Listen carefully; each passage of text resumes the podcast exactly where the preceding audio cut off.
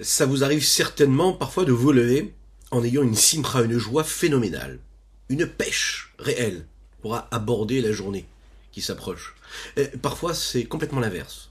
Dans une même journée, d'une heure à l'autre, on peut être dans, une, dans un état d'esprit et être heureux, être tranquille, serein, et juste après, être beaucoup plus sombre, beaucoup plus euh, questionnant, douteux. Qu'est-ce qui se passe? Pourquoi est-ce qu'on change comme ça d'état émotionnel? Et est-ce qu'on doit s'en inquiéter? Le rabbi de Bavitch dit dans une lettre, il faut surtout pas s'en inquiéter. En fait, il faut se dire que cette instabilité-là émotionnelle, elle est tout à fait normale. Dès l'instant où on lui donne de l'importance et du sérieux, alors à ce moment-là, elle devient importante et elle devient compliquée et elle devient problématique pour l'homme. Il ne faut pas lui donner trop d'importance. Ce qui est négatif chez l'homme dépend justement de ce libre arbitre et ce qui est négatif et ce qui pourrait être parfois cet euh, état-là émotionnel où l'on doute, où on se questionne et on peut même parfois s'en vouloir d'être dans un état émotionnel comme celui-ci ou comme celui-ci, on doit se dire qu'en fait, il ne faut même pas y penser, ne pas donner d'importance. Le rabbi nous dit ne donnez pas d'importance trop à ces humeurs changeantes. Balayez ça d'un revers de main. Rappelez-vous que vous avez un objectif et de faire ce que vous avez à faire. Et la joie, elle nous permet toujours cela. De balayer, de pas trop se poser de questions. Ne même pas s'en vouloir d'avoir ces moments de doute ou de questionnement. Bokertov les bonjour à toutes et à tous, je suis infiniment heureux de vous retrouver en cette magnifique matinée que Dieu nous offre sur la terre. J'espère que vous allez bien. On va aborder aujourd'hui notre dixième chapitre du Shahar Eichut Vaimuna, notre Tania du jour, ainsi que celui de demain. On va faire les deux aujourd'hui en une seule fois, parce que c'est un même sujet dans, le même, dans la même partie du chapitre. Et euh, ce que je vous inviterai à faire, c'est à, commenter, à liker, à partager cette publication. Ce sera juste après ces quelques notes de Nigun euh, que nous étudions aujourd'hui, les Ilouy Nishmat le Rabbi Eliezer Nissalevich, la Shalom, ainsi que les Nishmat Mouri, Reb Ruben Ben Nisser, la Shalom, et bien sûr pour la chez les de Avraham Nissim Ben Sultana.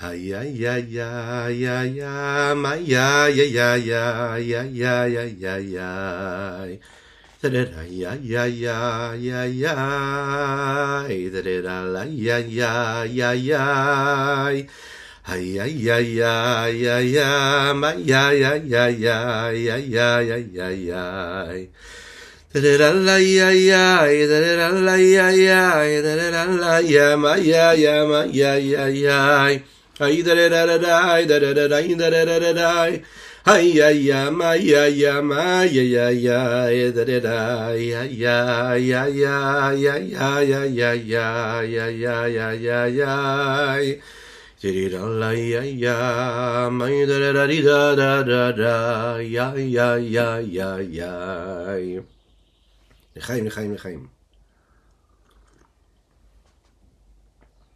Nous avons vécu un Shabbat particulier, le Shabbat de Gimel Tammuz, la Iloula du Rabbi de Lubavitch, est-ce que vous avez pensé à écrire un pan, une lettre à envoyer au Rabbi de Lubavitch? Très important, si vous n'avez pas pu le faire hier, avant-hier, plutôt avant-hier, avant Shabbat ou après Shabbat, faites-le, faites-le aujourd'hui. On est encore dans le, dans, dans, dans, dans l'esprit de ce jour-là. Hein. Faites-le, c'est très très très important de demander une bracha au Rabbi. Le Rabbi, il peut nous apporter toutes les bénédictions du monde, tout près d'Hachem. Il intercède en notre faveur le Rav Yekoutiel Forkash, un grand rabbin à Yerushalayim, a un jour demandé une bracha au Rabbi pour une petite fille qui était malade, que Dieu nous en préserve. Et puis, il a demandé une bracha, le, Rabbi lui a dit, je vais mentionner son nom et cette demande de bénédiction sur le tombeau de mon beau-père, le Rabbi Yosef Yitzhak, comme il avait l'habitude toujours de répondre. Et le Rav Yekoutiel Forkash a demandé au Rabbi, il a dit, je demanderai au Rabbi une assurance. Le Rabbi, il a dit, une assurance, je ne peux pas te la donner.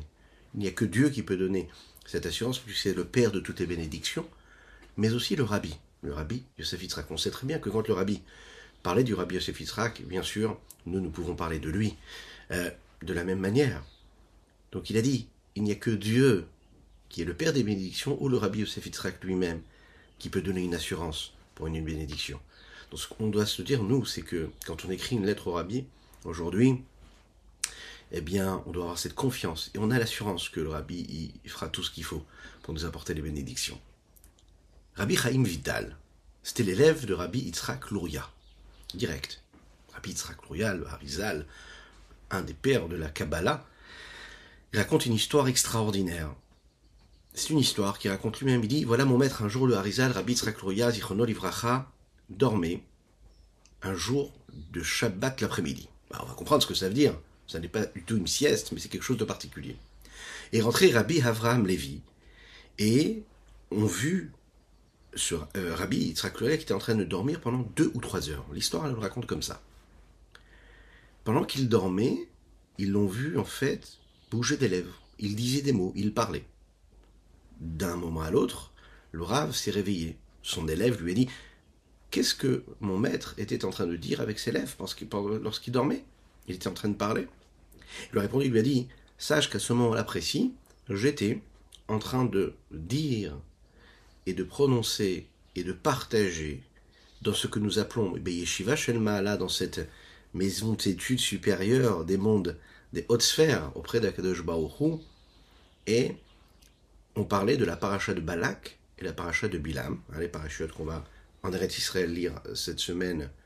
Et euh, en France la semaine prochaine, ou en Chutz hein, dans tous les, tous les pays qui sont dehors d'Eretz Israël. Et j'étais en train d'étudier des sujets extraordinaires concernant ce moment d'histoire du peuple juif qui concerne Balak et Bilam. Alors il lui a dit, est-ce que notre cher maître pourrait nous faire partager, et partager avec nous ce qu'il a étudié là-haut? Et là, le rabbi Yitzhak Luria de répondre, il dit, tu sais que il me faudrait 80 années consécutives pour te dévoiler ce que je viens d'étudier entre, en deux ou trois heures. 80 années. Et je ne peux pas le faire. Ça va être compliqué. Alors, qu'est-ce qui s'est passé dans cette histoire? Si on dissèque un petit peu cette histoire et on analyse. Le rabbi Yitzhak Luria, le Harizal, a dormi deux ou trois heures. Parfait. Il était dans le monde de la vérité, et dans ce monde de la vérité, il a étudié des sujets extraordinaires. Pour les enseigner à son élève, il le dit, il lui faudrait 80 années. Comment deux ou trois heures peuvent devenir 80 années? Si on fait un petit calcul rapide à vos calculettes, dans une année, vous allez voir, c'est vertigineux, ça fait peur. 8760 heures il y a. Dans une année. Comme ça, entre parenthèses, si on réfléchissait à ce que nous avons fait pendant toute cette année, qui vient de passer. 8760 heures. Qu'est-ce qu'on a fait de ce temps-là? Et Bezrat Hashem, qu'est-ce qu'on va faire de c'est 8760 heures qui arrivent encore à partir de maintenant, de la minute qui arrive? Considérable.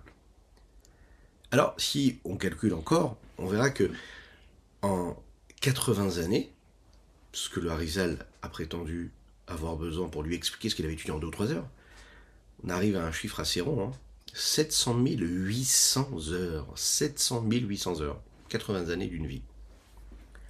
Comment est-ce possible que le Harizal à enseigner en deux ou trois heures, à écouter et à étudier en deux ou trois heures, ce qu'il lui faudrait plus de 700 000 heures pour enseigner?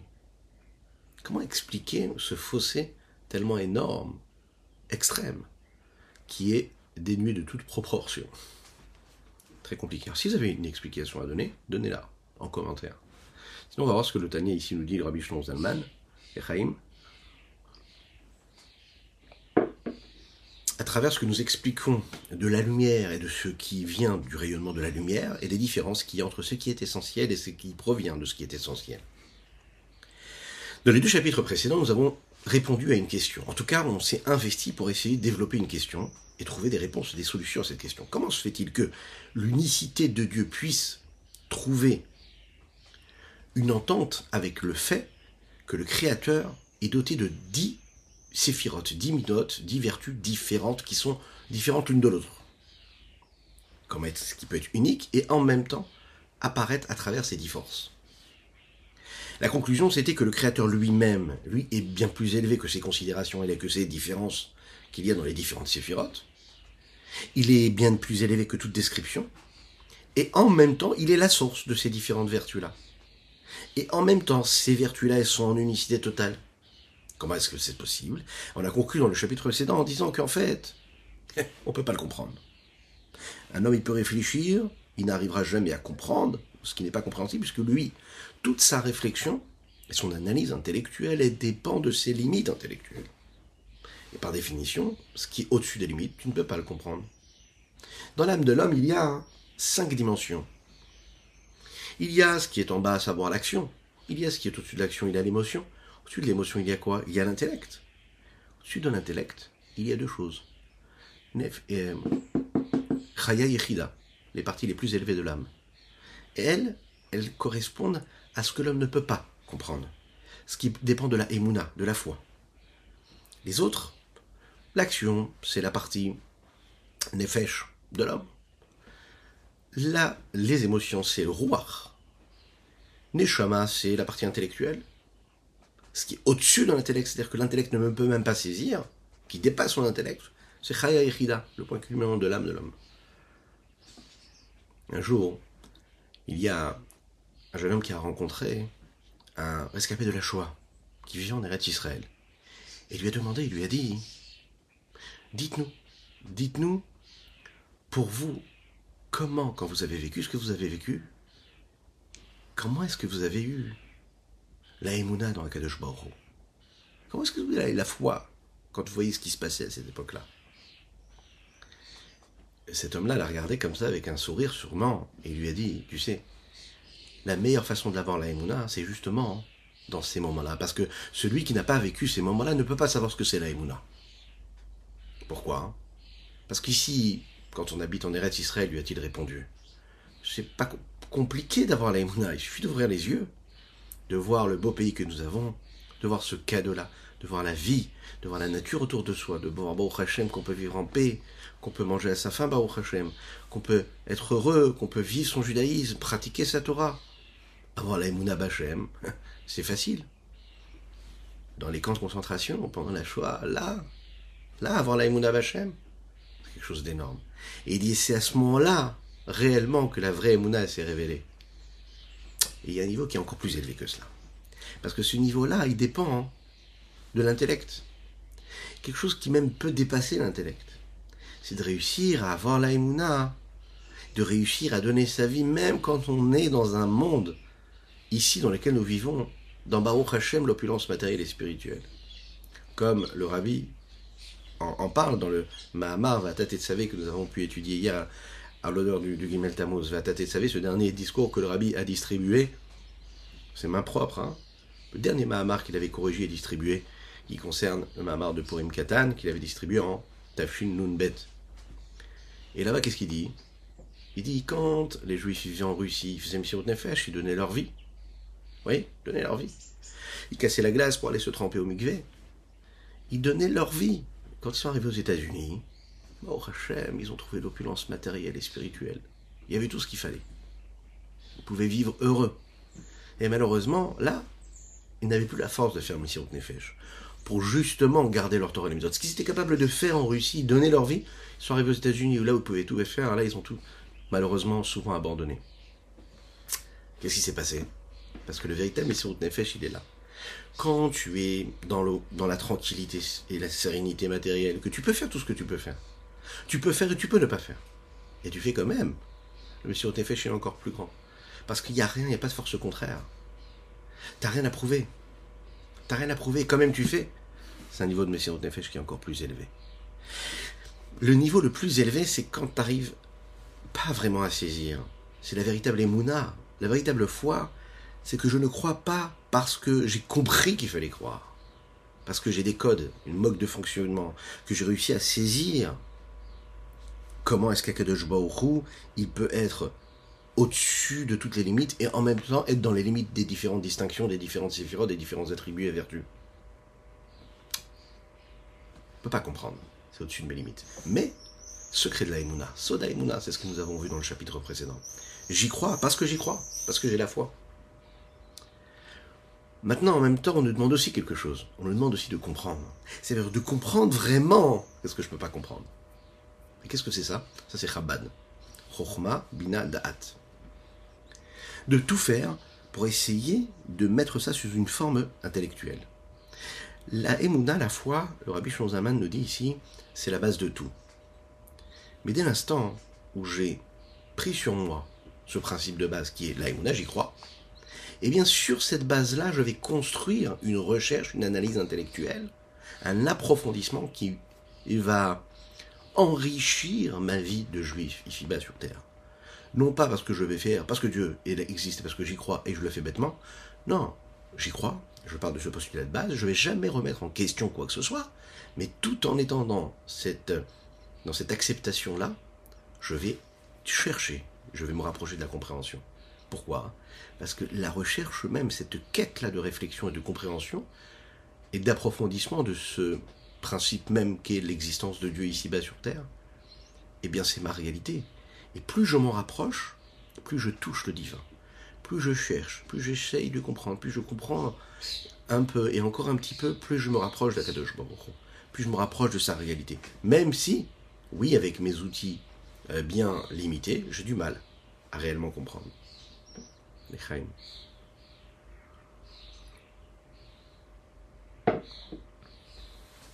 Et le chapitre euh, présent que nous allons étudier va tenter d'expliquer de manière partielle, en tout cas, comment est-ce possible que le Créateur peut être unique, et dans cette unicité-là, tout en étant dans les dix séphirotes différentes. On va trouver cela déjà en tirant un fil qui correspond à la description que les Mekoubalim, les Kabbalistes, font des séphirotes. Nous appelons ça, les séphirotes, des orotes, des lumières. Or, la lumière. Or, Ensof, la lumière de l'infini. Dans d'autres sources, sources, il y a d'autres descriptions qui ont été données, comme par exemple, en hébreu, le shefa, le koach, la force, l'influence, l'énergie, la vitalité. Quel rapport y a-t-il entre la description kabbalistique, qui elle correspond or à la lumière, par rapport à la description qu'on est capable d'en donner dans d'autres livres de recherche et d'analyse, qui elles vont préférer choisir euh, des descriptions telles que l'énergie, la vitalité, la force.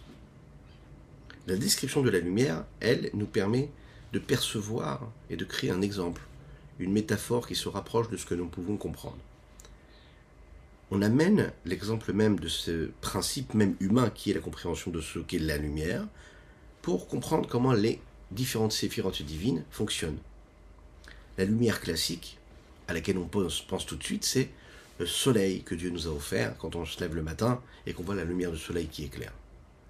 Et ce qu'on peut se faire comme idée de cette lumière-là, c'est justement ce qu'il y a dans la lumière et la lumière qui est celui qui éclaire. Cette lumière qui y a dans ce qui éclaire et ce que nous pouvons recevoir de cette lumière qui est éclairée.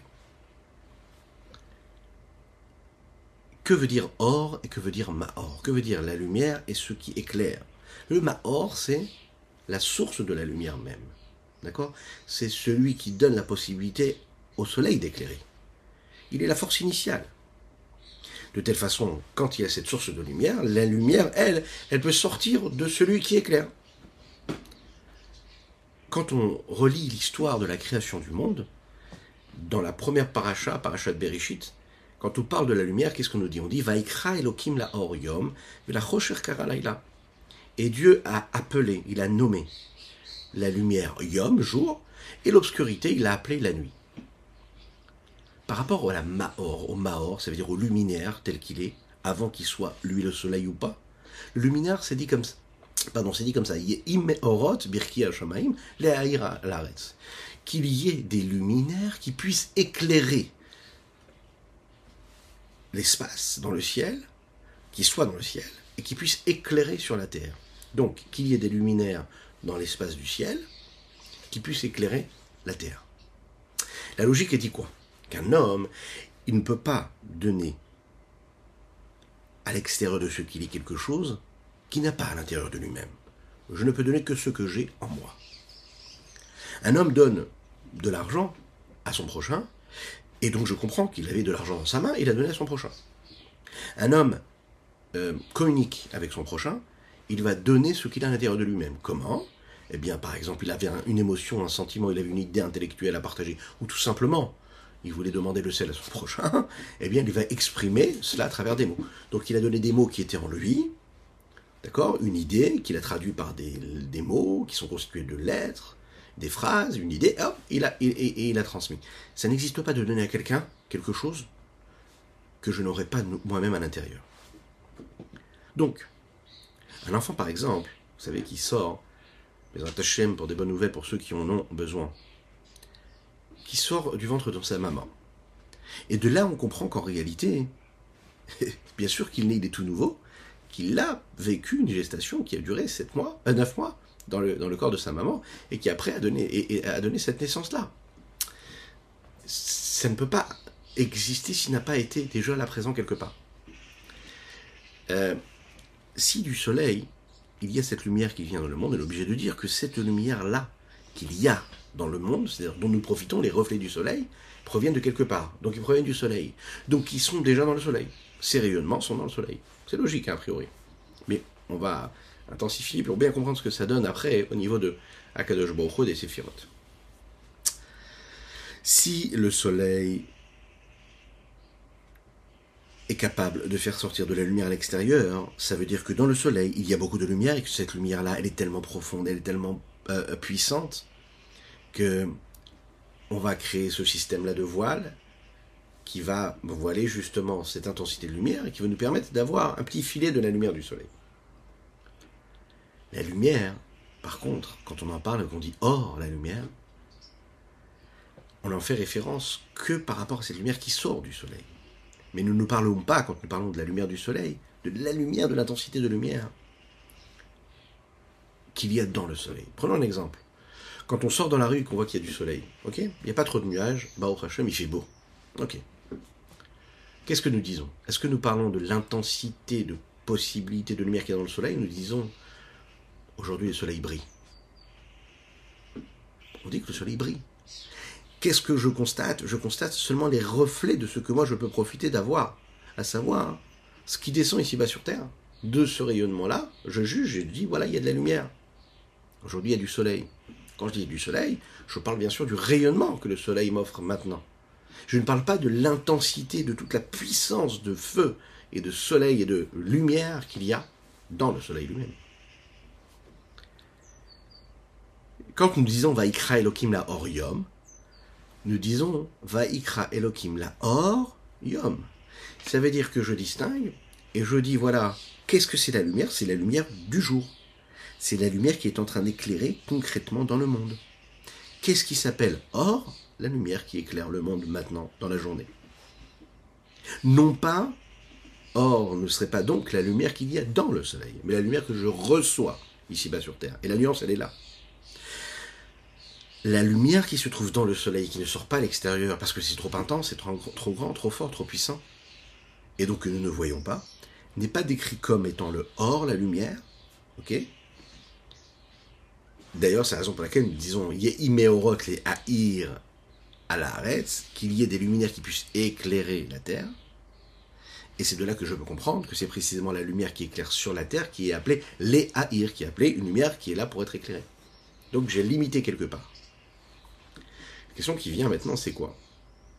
Pourquoi est-ce que c'est seulement la lumière qui sort du soleil qui est appelée de la lumière? Alors que la lumière qui est dans le soleil n'est pas décrite de cette façon-là.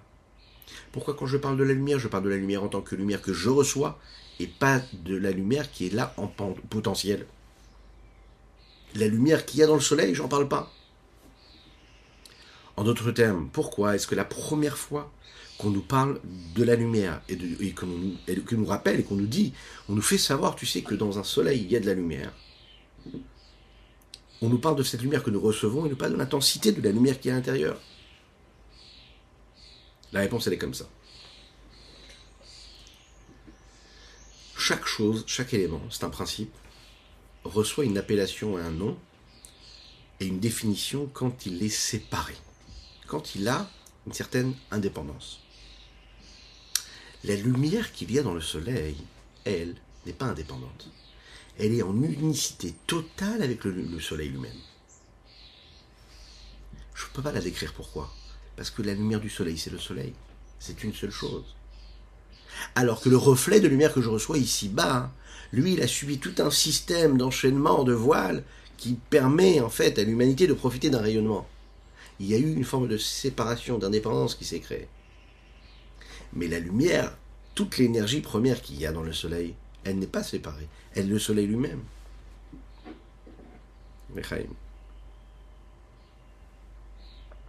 lorsque je donne un nom à quelque chose.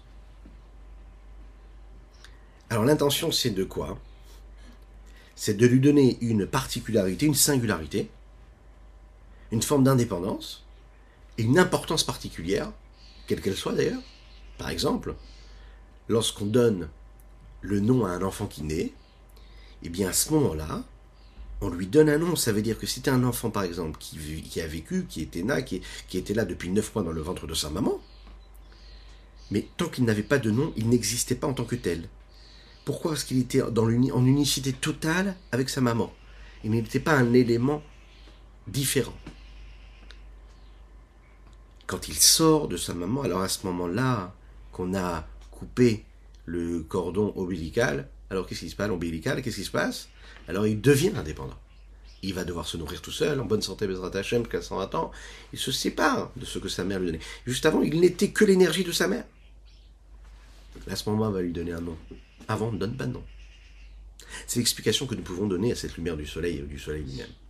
Bien sûr qu'il y a de la lumière dans le soleil, et qu'il y a une lumière dans une intensité, avec une intensité, une puissance phénoménale encore bien plus forte que la lumière qui sort du soleil et que le rayonnement dont nous profitons, Baruch Hashem. Mais dans le soleil, la lumière est en unicité totale avec le luminaire lui-même, et il n'est pas indépendant. Automatiquement, on peut comprendre que je ne peux pas donner une description à la lumière qu'il y a dans le soleil, parce qu'il est le soleil lui-même. Quand la lumière sort du soleil, alors je peux le séparer de sa source et le décrire en tant que lumière, à l'inverse du soleil qui lui est un soleil qui est le luminaire. Regardons dans les mots ce que le Rabbi Shlonzalman nous dit. Achmikol makom.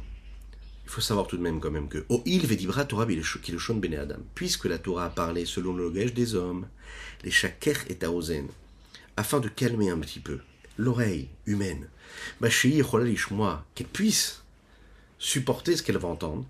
Les cartes Nitan Reshut et c'est la raison pour laquelle il a été donné la permission aux sages de la vérité, ce que nous appelons les sages de la Kabbalah, les Daber Besifirot Beder Machal, d'utiliser les Séphirot, ce que nous appelons entre guillemets les Séphirot, comme une allégorie, comme une métaphore qui nous permettrait de comprendre un petit peu le système de cette énergie, de cette lumière ou énergie en fonction. Vikaru otam orot, et eux par contre, les Mekoulem, ils ont appelé ces séphirotes là des lumières, qui dit je suis à l'idée à afin que grâce à cet exemple et cette métaphore-là, on puisse comprendre Yuval Tsatinyan on puisse comprendre quand même ce qu'est ce principe-là hein, de l'unicité même de Dieu. Chez où comme un exemple qui est un aperçu de ce qu'est l'unicité même de la lumière et l'union qui est entre le soleil, qui se trouve dans le corps même du soleil lui-même, Ingouf Hashemesh avec le corps même du soleil qui lui est après le Maor, celui qui éclaire, le luminaire. Moshe est un Maor Agadol, le Gomer. Et le rayonnement et l'étincelle qui se diffuse et qui provient, qui éclaire et qui vient de ce Maor, de ce luminaire, Nikra Or, c'est appelé la lumière. Qui comme il dit dans le texte ensuite, Vaikra, Elohim la Or Yom. Et Dieu a donné un nom à la lumière, et il a appelé comment hein? Il a appelé lumière.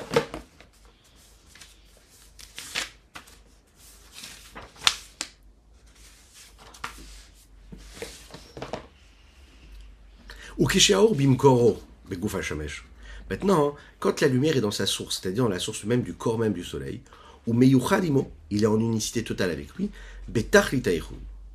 au sommet même de ce que peut être, et à l'extrême même de ce que peut être l'unicité même. Qui est une parce que dans le corps même du soleil, il n'y a rien d'autre qui est rajouté. C'est une seule entité. C'est le corps même du luminaire qui éclaire. Pourquoi? Qui a parce que le rayonnement, la lumière sham là-bas, dans le soleil, et ce que nous avons dit oralement, c'est une même, c'est un même corps, c'est une même chose, avec le corps même du soleil. Et il n'a rien de, d'indépendant, il n'y a rien de séparé de lui.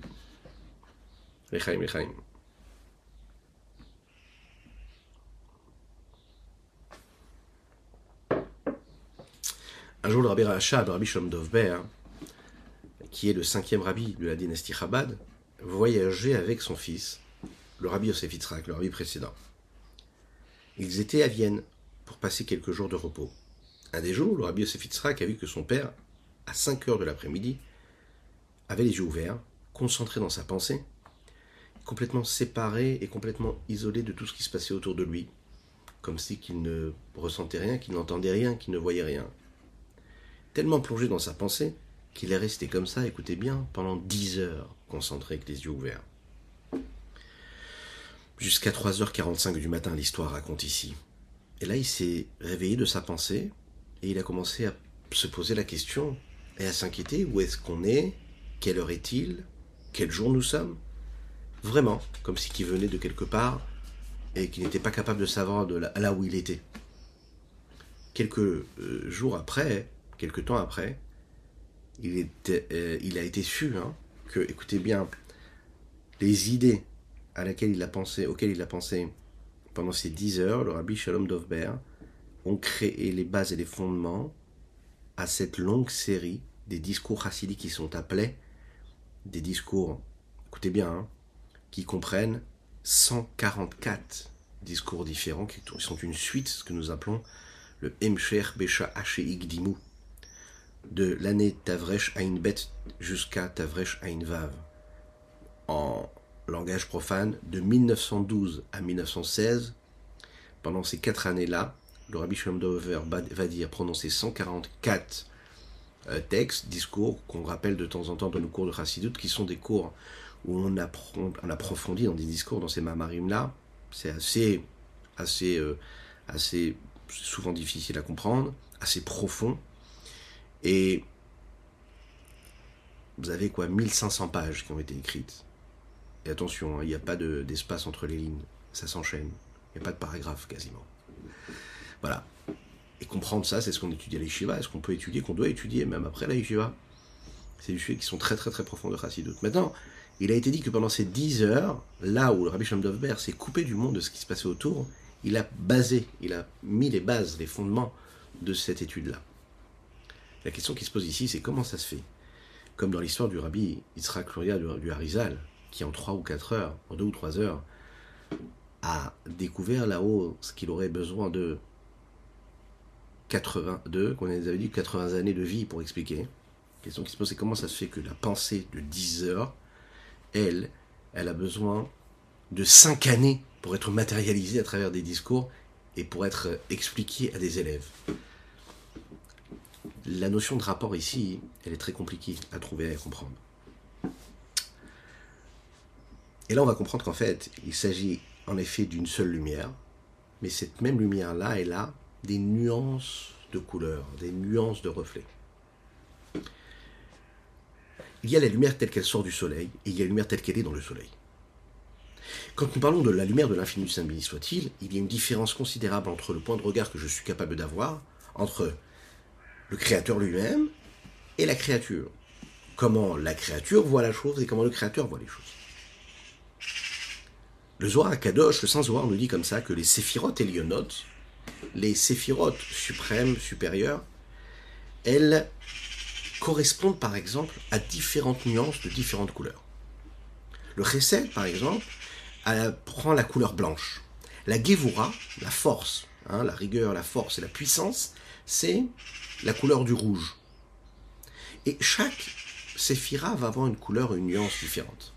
On peut comprendre que je peux apprendre de ce domaine-là, de la lumière et des différentes couleurs, ce que peuvent être les séphirotes elles-mêmes en fonction de ce qu'elles reçoivent de Dieu.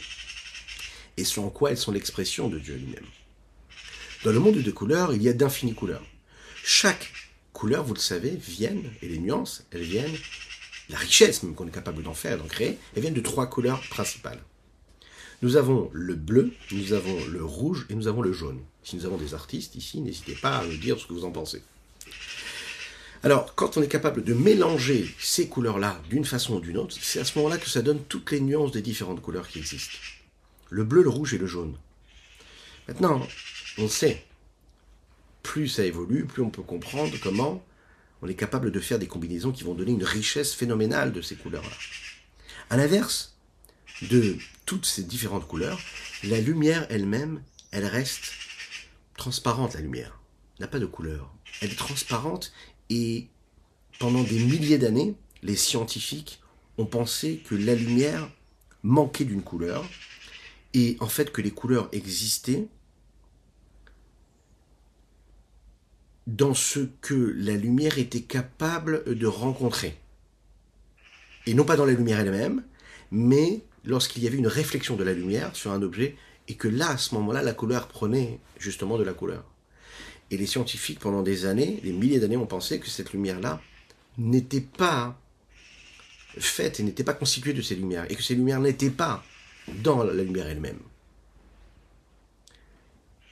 Newton est arrivé, et lui, ce grand scientifique, a prouvé qu'en fait, le rayonnement du soleil, qui était là et qui traversait l'espace, était capable, lui, de se mettre en différentes, par l'intermédiaire de différents voiles, membranes, etc., de donner à travers son rayonnement justement une palette euh, de euh, différentes couleurs. Il a prouvé aussi que ces mêmes couleurs-là avaient la possibilité de s'interchanger et que toutes ces différentes couleurs-là étaient à l'intérieur même du rayonnement de ce soleil-là. Donc quand je vois le rayonnement d'un soleil qui a priori, dans ce rayonnement-là, il n'y a pas de couleur, il m'a l'air complètement transparent, eh bien il faut savoir que ce même rayonnement-là, il peut donner naissance à un moment précis à différentes couleurs. Il peut y avoir une même entité qui, dans des situations particulières, vont donner la possibilité d'existence à d'autres entités. Ça veut dire que toutes ces réalités-là différentes, toutes ces nuances-là, elles ont une indépendance, elles ont une couleur différente, mais elles ne sont qu'une seule et même lumière. En même temps, il peut y avoir une seule lumière, et en même temps, il peut y avoir des différentes nuances de, lumière qui, vont apparaître à travers les différentes nuances de couleurs. Cette idée-là, elle nous permet de comprendre un petit peu plus ce que Dieu peut être. Cette idée-là aussi, elle est ce que nous pouvons comprendre d'une idée. La richesse d'une idée. Prenons quelque chose comme ça qu'on pourrait prendre comme exemple, justement l'idée.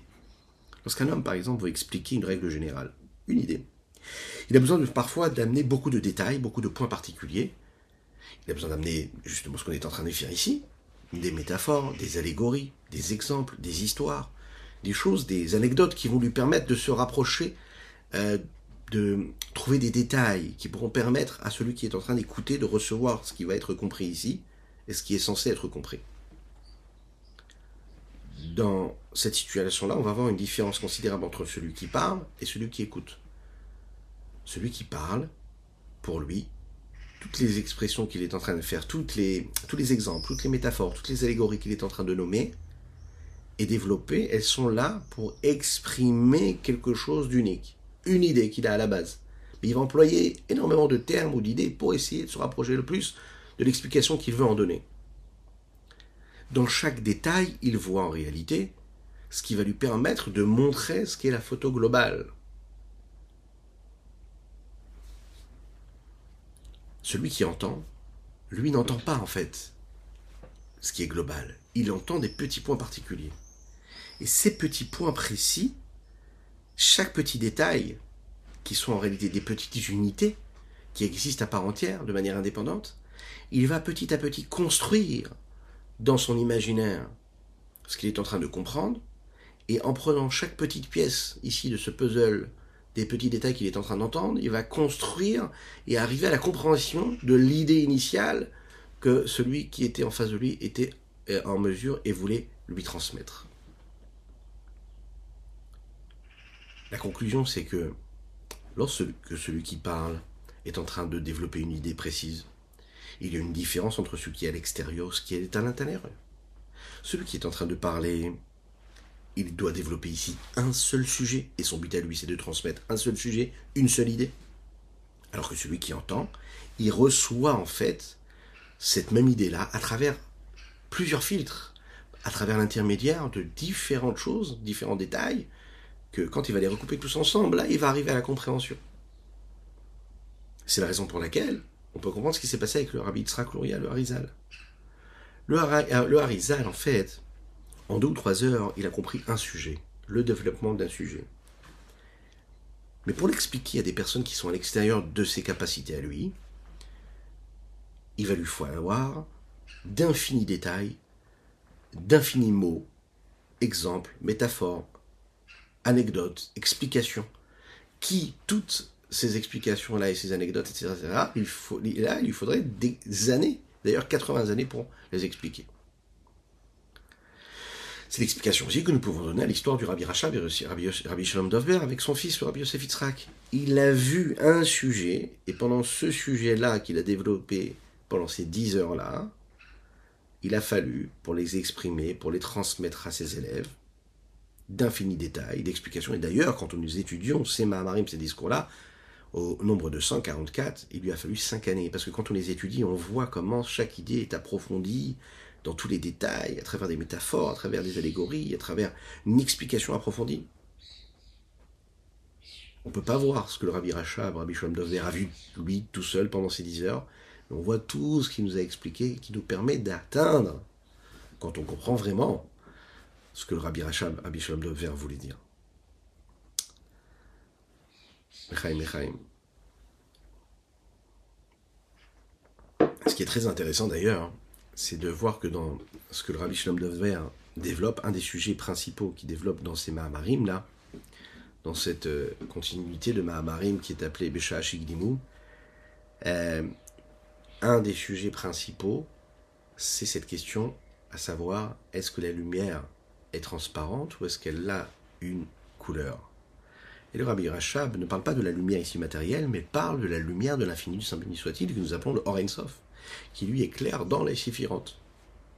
Est-ce que la lumière simple, d'accord, abstraite, on va le dire même, allez, transparente, et n'est pas descriptible, n'est pas quantifiable, qualifiable, ou bien on va dire que la lumière, elle, peut avoir une consistance, elle peut être exprimée à travers une couleur particulière qu'on va lui donner et qu'elle devient en fait cette sphère cette lumière-là, qu'elle est. Donc, étant donné qu'elle est dans cette sphère-là, alors cette lumière-là correspond à cette sphère parce qu'elle a cette forme et cette couleur. On va le dire dans ces mots-là. La conclusion globale de ce qui est dit là-bas, c'est que la lumière, bien sûr, c'est une lumière qui est abstraite, qui est simple, hein, dans ce mot-là, mais il y a dans cette lumière-là un potentiel qui est en fait imaginaire quelque part, c'est la raison pour laquelle quand cette lumière-là prend forme et prend corps, cette lumière-là éclaire dans les outils qui sont les réceptacles qui sont appelés les séphirotes, et il prend une forme, un peu comme la lumière physique matérielle qui était transparente, mais que quand on lui donne différentes, quand elle est, sujet à un changement atmosphérique, on va dire, là à ce moment-là, cette lumière elle prend une autre couleur. Eh bien c'est pareil. La lumière de Dieu, elle reste toujours une lumière de l'infini, complètement abstraite et simple. Et dès l'instant où elle passe à travers le filtre de ces virotes, eh bien, elle va prendre une couleur différente. C'est la même couleur, mais j'ai mis un filtre, j'ai mis des vitraux dans une pièce qui sont des vitraux de couleur rouge, et eh bien, le reflet de lumière que j'aurai dans la pièce sera euh, euh, une lumière un peu rouge.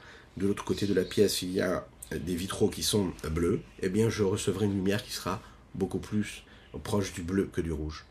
Mais la lumière, c'est la même en fait il y a un seul créateur, mais il y a différentes expressions de ce créateur-là.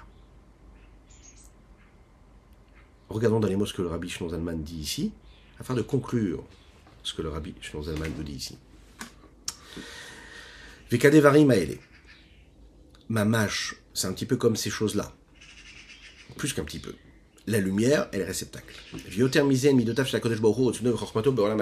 Les vertus de Dieu et sa volonté et sa sagesse dans le monde d'Atsilut à Imemauto Vatsmuto, avec son essence, l'essence même de Dieu, qui vient il s'habille à l'intérieur d'eux, et il s'unit avec eux. Puisqu'ils proviennent, ces séphirotes-là de Dieu, comme exemple que nous avons donné avec le soleil qui provient du la lumière qui provient du soleil.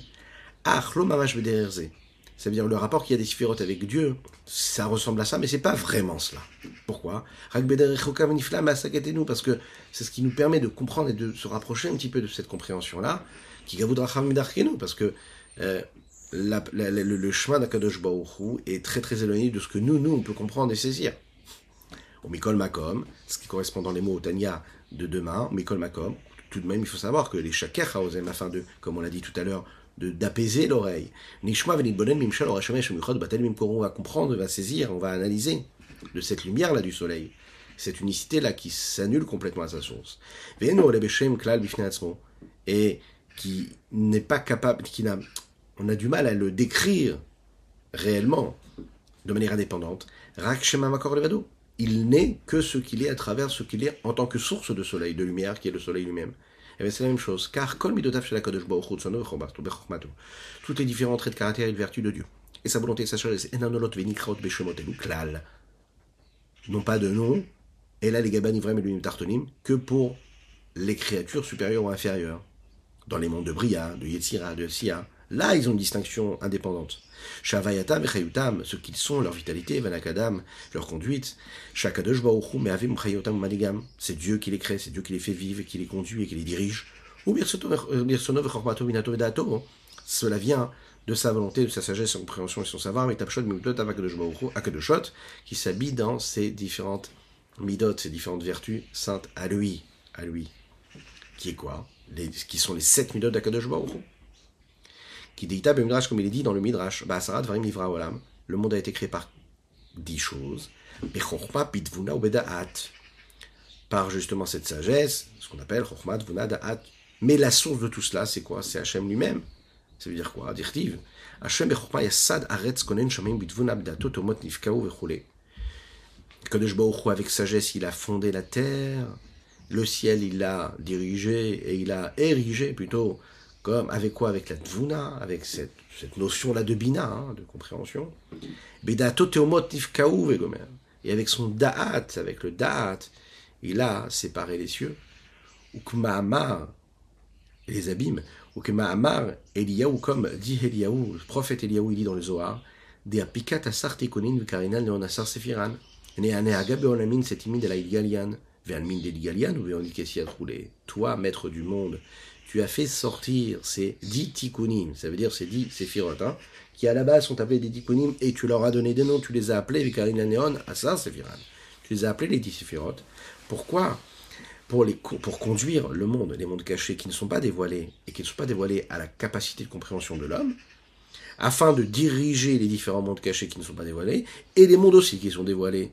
Et par l'intermédiaire de ces séphirotes-là, tu te caches, tu te caches vraiment en réalité, hein, de ce que tu es toi-même. Voilà ce qu'on peut dire sur notre Tania.